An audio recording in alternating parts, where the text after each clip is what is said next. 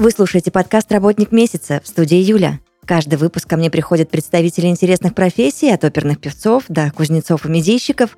Вместе мы разбираемся, за что на самом деле люди любят свою работу.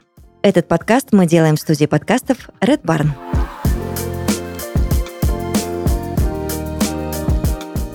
В подкасте «Работник месяца» Алексей Апиш, член Союза художников России, основатель творческой группы «Арт Люмен». Леш, привет. Привет. Очень рада тебя видеть. А, И, наконец-то, у меня есть возможность помучить художника вопросами. Взаимно, я рад ответить на все вопросы. Расскажи, пожалуйста, о своей карьере вообще, когда ты понял, что ты будешь художником, ты хочешь стать художником. Я это понял, наверное, в школе, в классе в третьем. Хотя на минуточку в первом классе у меня была тройка по рисованию.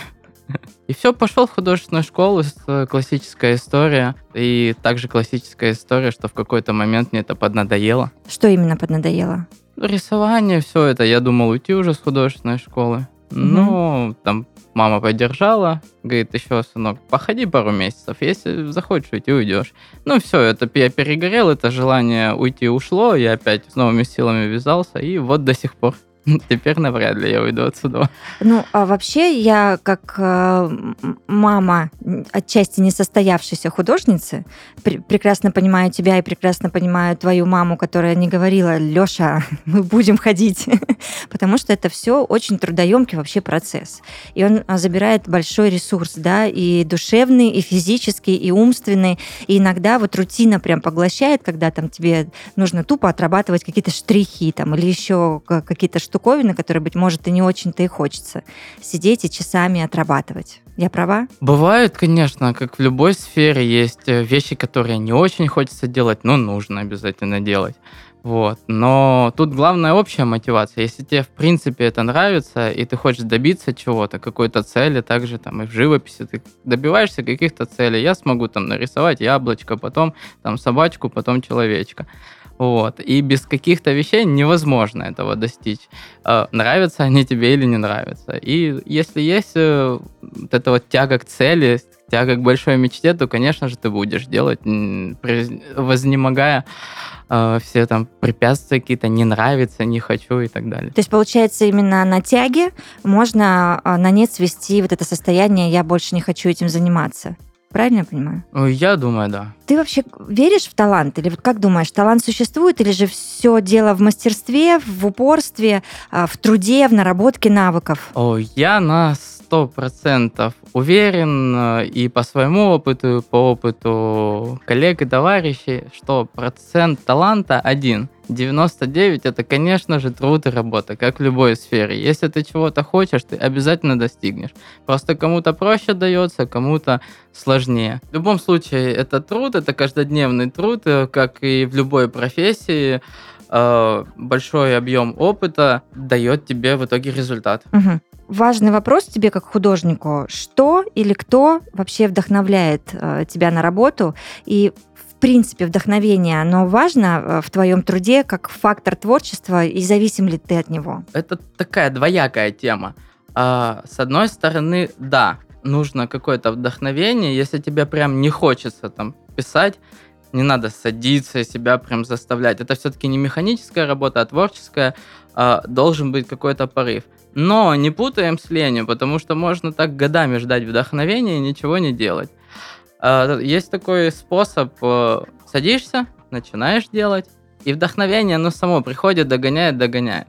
То есть надо отличать банальную лень от э, отсутствия реально вдохновения и нежелания писать в данный момент. Вот я же тоже слышала такую версию от твоего коллеги по творческому цеху, скажем так, да, э, разговаривала с писателем детским, и вот он мне тоже сказал, что вдохновение можно, Юль, ждать годами. А У него прям выработана система. Он говорит, я просыпаюсь, и каждое утро я знаю, что в 10 часов хочу я этого или нет, я сажусь и пишу.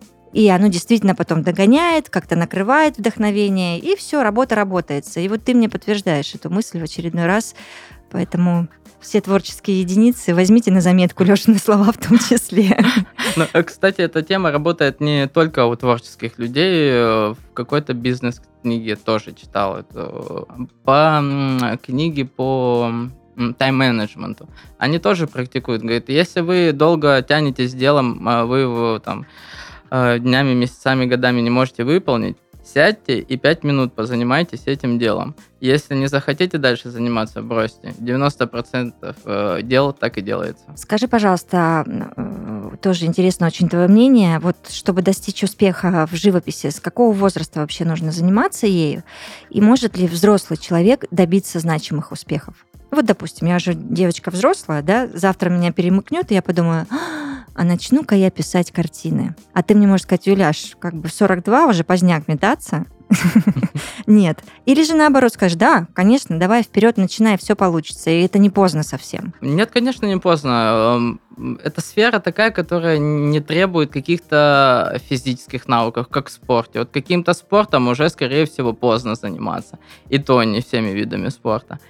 А, Вот, поэтому можно начинать в любом возрасте, просто не стоит ждать результатов сразу. Надо понимать, что пройдет какое-то время, и, скорее всего, чтобы значимого результата достичь, пройдут какие-то годы. А так нету порога. Мгм. Тот же Ван Гог, он там не в 10 лет начал рисовать. А вот скажи, все-таки совет ты можешь дать родителям, да, с какого возраста лучше ребенка погружать уже в это, если он проявил какой-то интерес э, к художественному творчеству? в любом возрасте, как только проявляет, так надо давать ему и не ругать его. Даже если ты понимаешь, что у тебя обои будет во всем этом творчестве. Ты либо антивандальные обои какие-то клей, э, либо что-то придумай, где ему рисовать. Потому что если ты э, не будешь давать ему возможности, естественно, у него же на подсознании, на подкорке возникнет, что рисовать это плохо, это нельзя, это что-то нехорошее. А так в любом возрасте э, даешь возможность ребенку реализовываться, э, поддерживаешь его, хвалишь. И все, и ребенок э, с большим энтузиазмом начинает это делать. Есть энтузиазм, есть, соответственно, и прогресс. А если вот все-таки по а, возрастам разложить в художественную школу, стоит отдавать ребенка еще до общей образовательной школы, или лучше, чтобы это были параллельные процессы? То есть ребенок пошел в общую школу, и также можно сразу заходить в художественную. Ну, мое субъективное мнение, что да, идет ребенок в школу, и потихоньку уже можно отдавать. Э, То есть, когда ребенок начнет э, узнавать, понимать, есть такие кружки, есть такие, попробовал тот кружок, тот кружок, там, художественную школу, там, на бокс ходил, еще куда-то. Вот, и если он остановился, собственно, на художественной школе, то он дальше будет продолжать успешно. Как ты думаешь, вообще нужна академическая школа? Вот возвращаясь э, к предыдущему вопросу, да, тысячи детей посещали художественную школу, я думаю, ты это прекрасно знаешь. Мгм. Ты один из таких э, ребенков, скажем так. А, многие из этих э, э, детей, они посещали школу по указке родителей, потому что мама и папа так сказали или захотели, и какие-то там а, нереализованные амбиции именно своих родителей э, пытались разрешить, да, в- участие в художественной школе. И вот у них остались они, т- допустим, не самые приятные воспоминания, даже если они добились отличных результатов. Ну, я считаю, на самом деле, да, я поклонник академической школы э, как основы, Э, потому что без академической основы вся эта живопись, э, даже э, современная какая-то, будет от лукавого. А, Потому что ты сначала должен усвоить какие-то основные принципы. Это принципы там композиции, э, сочетания цветов, э, там, перспективы и так далее, какие-то основы. И потом ты уже можешь полностью выражаться в своем творчестве, как-то экспериментировать. Иначе это вот будет реально левой пяткой. Мгм. Потому что видно по человека с сильной академической школой, даже когда он малюет какую-то абстрактную вещь, что? Это круто, это сильно, он умеет взмахнуть этой кистью так, как э, не сможет тот, тот без опыта, без каких-то знаний. Э- Это прям чувствуется. Я здесь тебя подде- поддержу, потому что я тоже всегда топила и топлю за а, какие-то академические базовые навыки, чтобы э, во всех у нас были.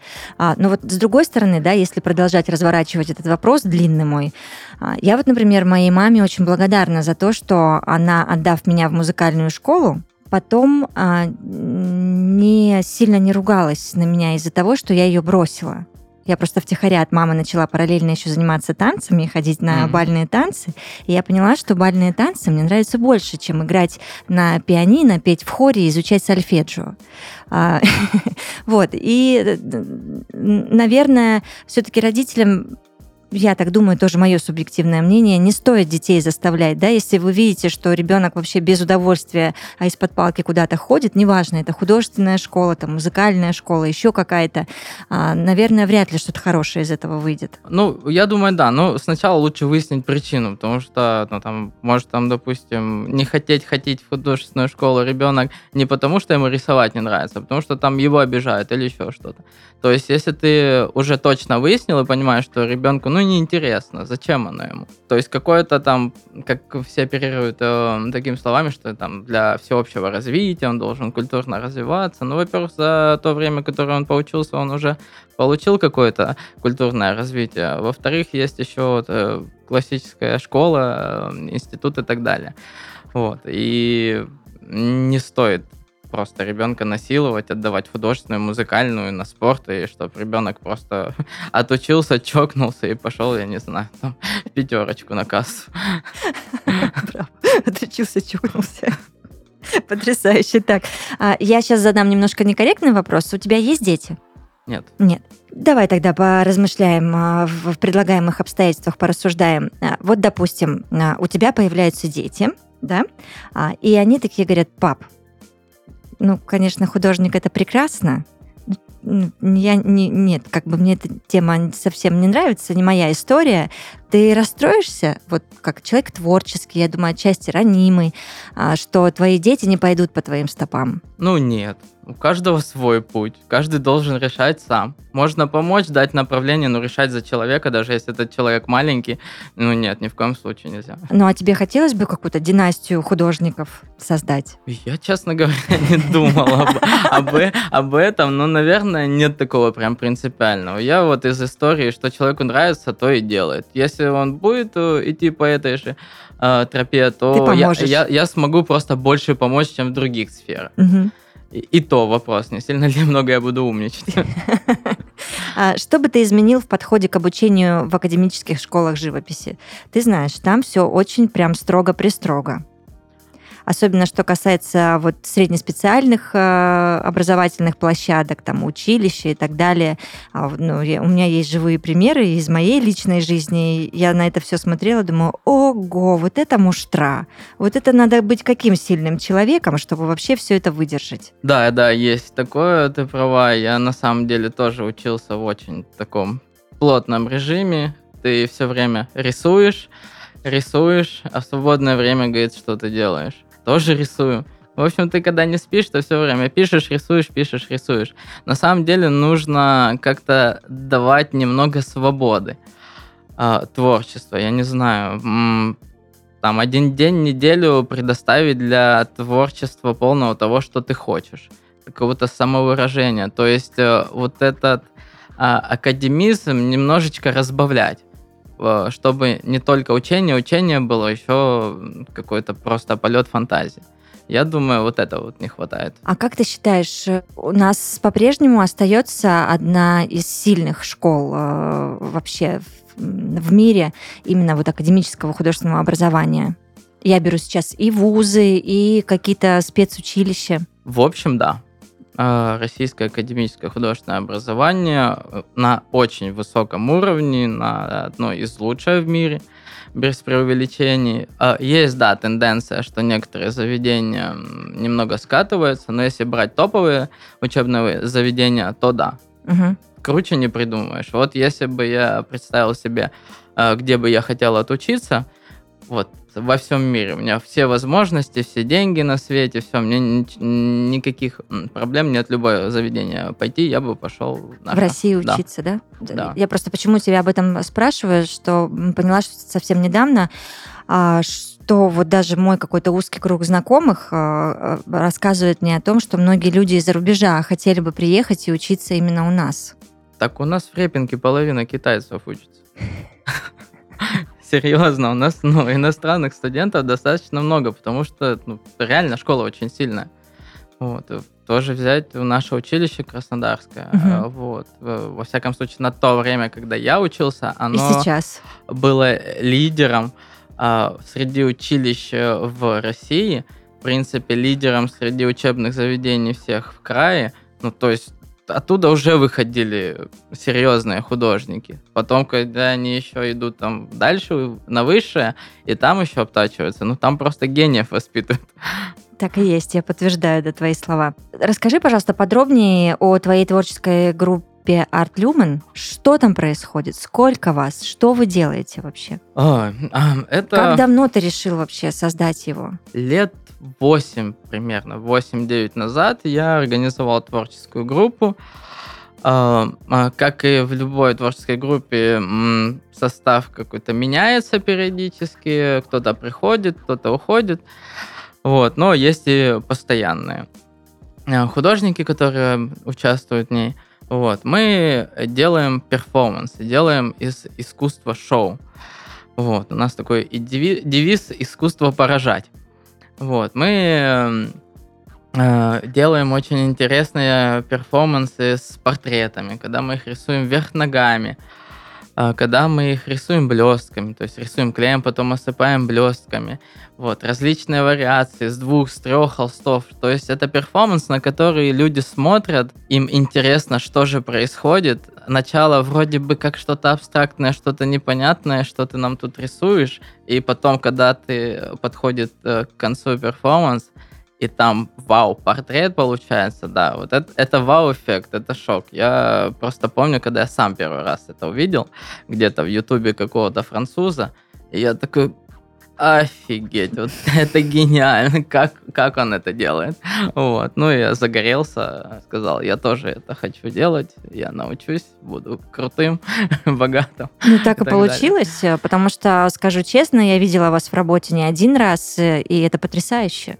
Это очень завораживает, и это действительно вау-эффект, о котором ты говоришь, и ну, мне кажется, на это можно смотреть вообще бесконечно. Спасибо, приятно очень. Вот. Расскажи, пожалуйста, пожалуйста, вот помимо, насколько я понимаю, помимо живописи, а, вы практикуете и другие жанровые формы. Вот хотелось бы подробностей. Да, а, также у нас есть световая живопись. А, тоже такая уникальная современная техника, когда на светонакопительном полотне фонариками рисуется какая-либо история. То есть это, представьте, полная темнота, какая-нибудь завораживающая музыка. И фонариками художник создает э, историю, сказку. То есть он, по сути, рассказывает кистью. Это не статичная картина, которая вот имеет сюжет, и все, мы ее постоянно смотрим. А это постоянно что-то меняющееся. Это там, допустим, цветок превращается, не знаю, там в какую-то карету, потом все это превращается в какой-то интересный пейзаж. А, в общем, это, это лучше один раз видеть, чем сто раз услышать на самом деле. Согласна. Это впечатляющая штука. Угу.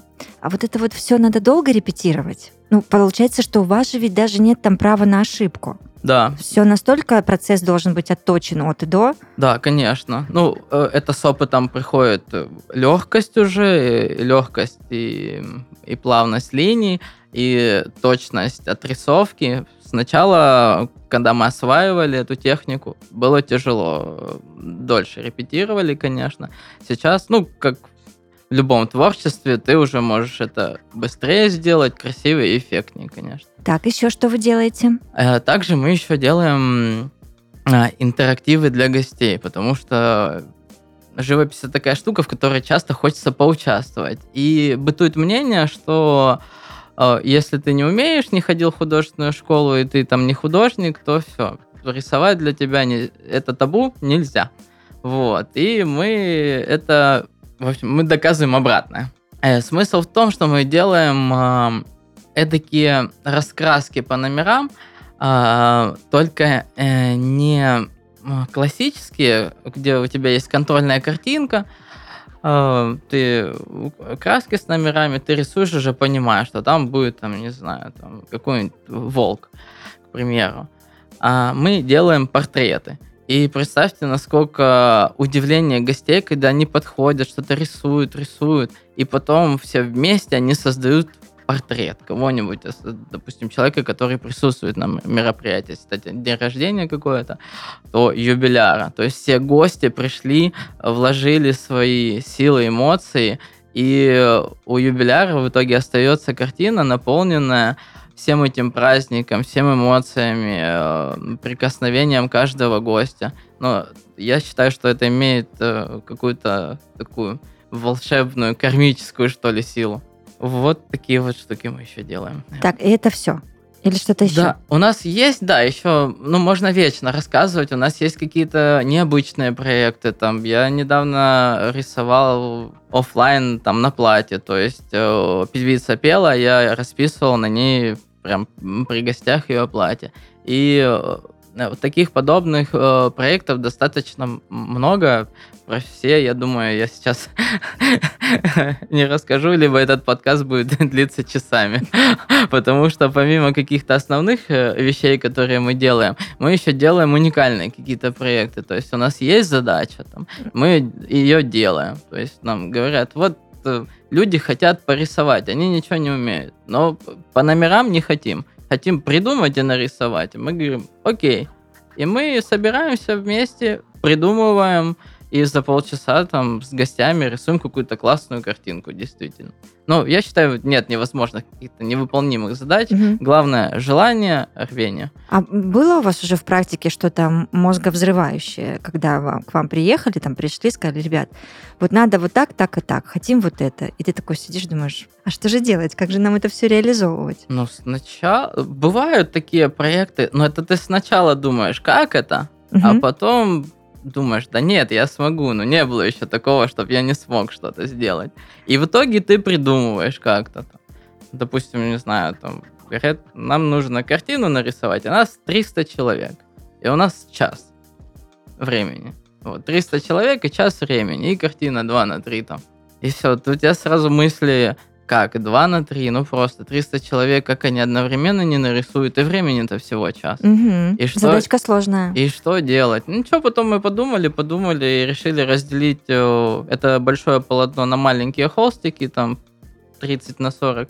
Э, по-моему, по 4 человека на холстик вышло. И все, и мы за час справились все порисовали в своих локациях, э, свой момент нарисовали, мы там собрали все это в одну большую картинку. И тоже круто. Все рисуют непонятно что, ну, маленький кусочек пазла, угу. а потом все собирают, и вау, там целая космическая история была. Супер. А как ты считаешь, э, твой, э, твой и а, проект твоей команды самый грандиозный уже был реализован или он еще впереди? Я очень надеюсь, что впереди было достаточно много крутых, интересных проектов, достаточно больших, но есть еще в запасе много идей, мыслей э, на реализацию можем сделать еще круче, намного круче, в крутых масштабах. У меня даже когда-то были мысли что-то а там в стиле цирка Дюсалей замутить.